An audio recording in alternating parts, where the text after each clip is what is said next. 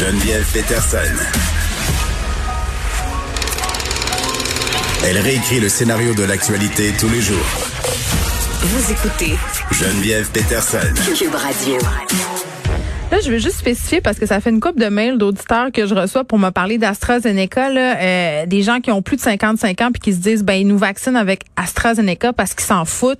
C'est pas ça là. C'est pas ça. Les effets secondaires ont été euh, observés chez des patients qui ont moins de 55 ans. Donc c'est la raison pour laquelle on, on, on exclurait, si on veut, ce bassin de patients-là pour l'instant, histoire de faire la lumière là-dessus. Mais si vous recevez AstraZeneca et que vous avez 55 ans et plus, euh, c'est sans danger là, c'est ce que la littératie scientifique dit. Donc je, veux le répéter là, je veux pas que ça prête à confusion euh, l'entrevue qu'on a fait un peu plus tôt avec monsieur Barbeau où on émettait des réserves par rapport à AstraZeneca, c'est vraiment une mesure préventive comme on l'a vu en Europe. Euh, on cherche à comprendre qu'est-ce qui se passe avec AstraZeneca et les adultes âgés de moins de 55 ans et je rappelle qu'au Québec pour le moment on n'en vaccine pas des gens qui ont moins de 55 ans, euh, mis à part peut-être des gens qui ont des conditions très très particulières. Voilà, c'est dit. Euh, on parle avec Guillaume Lavoie. Guillaume, salut. Bonjour Geneviève. Bon, euh, plus difficile maintenant d'exercer son droit de vote dans l'État de la Géorgie.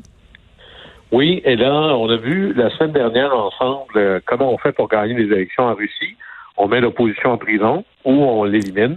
Alors, en Géorgie, aux États-Unis, on a une autre technique qu'on espère tout aussi efficace. On va mettre des barrières le plus possible pour que ceux qui voteraient pour nos, nos adversaires aient le plus de difficultés possible à voter. Et là, on est dans un bris d'un genre de contrat social.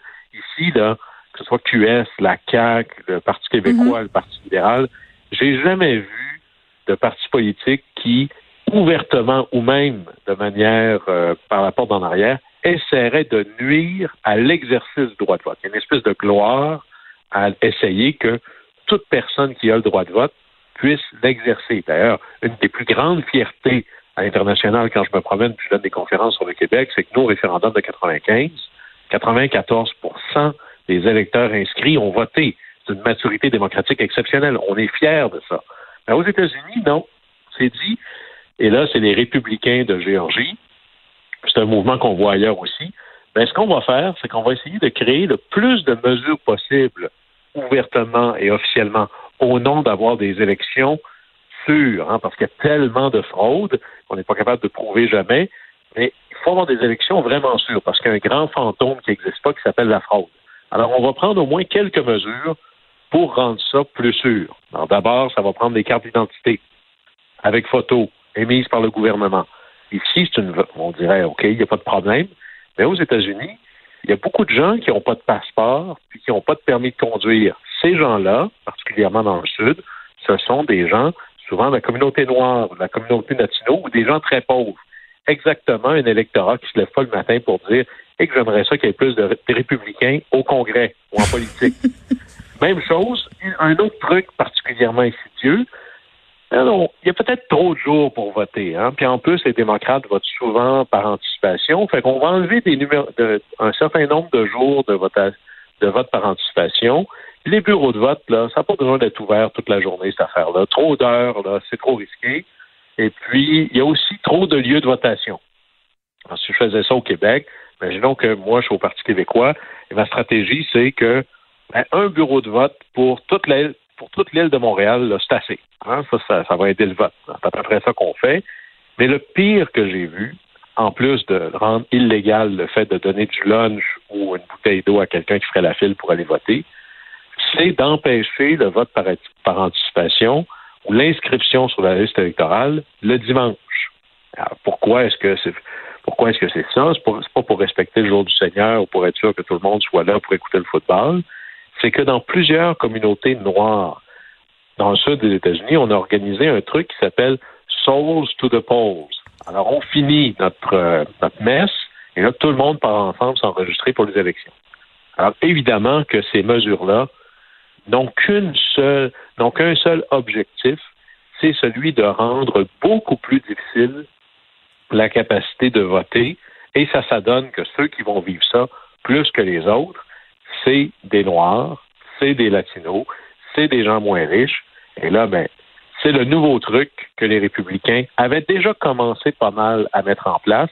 Mais là, ont décidé de reprendre Et là, on entend beaucoup aux États-Unis, c'est le retour des, et vous allez entendre ça, des Jim Crow laws, des lois Jim Crow, qui était un surnom donné aux lois que les États du Sud avaient fait pour faire indirectement ce qu'ils avaient perdu le droit de faire directement avec la guerre civile. Alors, il y a l'esclavage, il y a la guerre civile, le Nord gagne, et pendant un certain temps, les États du Sud sont en tutelle. C'est le Nord qui le gère. Et là, il y a un pacte avec le diable au milieu des années 1800. Et on dit, OK, ça va être la reconstruction. Et là, qu'est-ce que font les administrations blanches du Sud? Ils disent, bon, ben OK, on, peut, on a perdu la guerre. Les Noirs sont des citoyens comme nous. Alors, on va juste mettre en place une série de mesures. D'abord, il va y avoir des gens habillés en blanc avec des euh, bonnets pointus pour être sûr de les intimider comme il faut pour qu'ils viennent pas voter ou qu'ils s'inscrivent pas sur la liste. On va exiger qu'ils payent un certain montant de dollars pour embarquer sur la liste électorale, ce qui est complètement illégal. On va faire passer un test écrit pour voir s'ils sont assez brillants pour voter, comme si, évidemment, tous les Blancs étaient assez brillants pour voter. Mais on, ça va tellement jouer un rôle important que dans les années 60, le gouvernement fédéral va devoir réintervenir avec euh, un peu avec Kennedy, mais après ça, surtout avec euh, Lyndon Baines Johnson, on a mm. appelé ça le Voting Rights Act. En gros, c'est le fédéral qui débarque pour empêcher les États de faire ces lois-là. La Cour suprême était à l'époque beaucoup plus euh, costaude pour appliquer ça. Et là, on va voir dans quelle mesure ce genre de dérive-là va amener une nouvelle réponse fédérale. Et je peux vous dire qu'au Parti démocrate, c'est presque une déclaration, on prend ça comme une déclaration de guerre, parce que c'est pas juste en Géorgie, là, c'est un peu partout, et tout le monde comprend que l'objectif derrière ça, c'est les élections de 2022. Puis pas que le, Congrès tient à presque rien dans une majorité démocrate. Alors, s'il fallait que toutes ces mesures-là soient définitivement en place, ça aurait des conséquences probablement énormes sur les élections en 2022.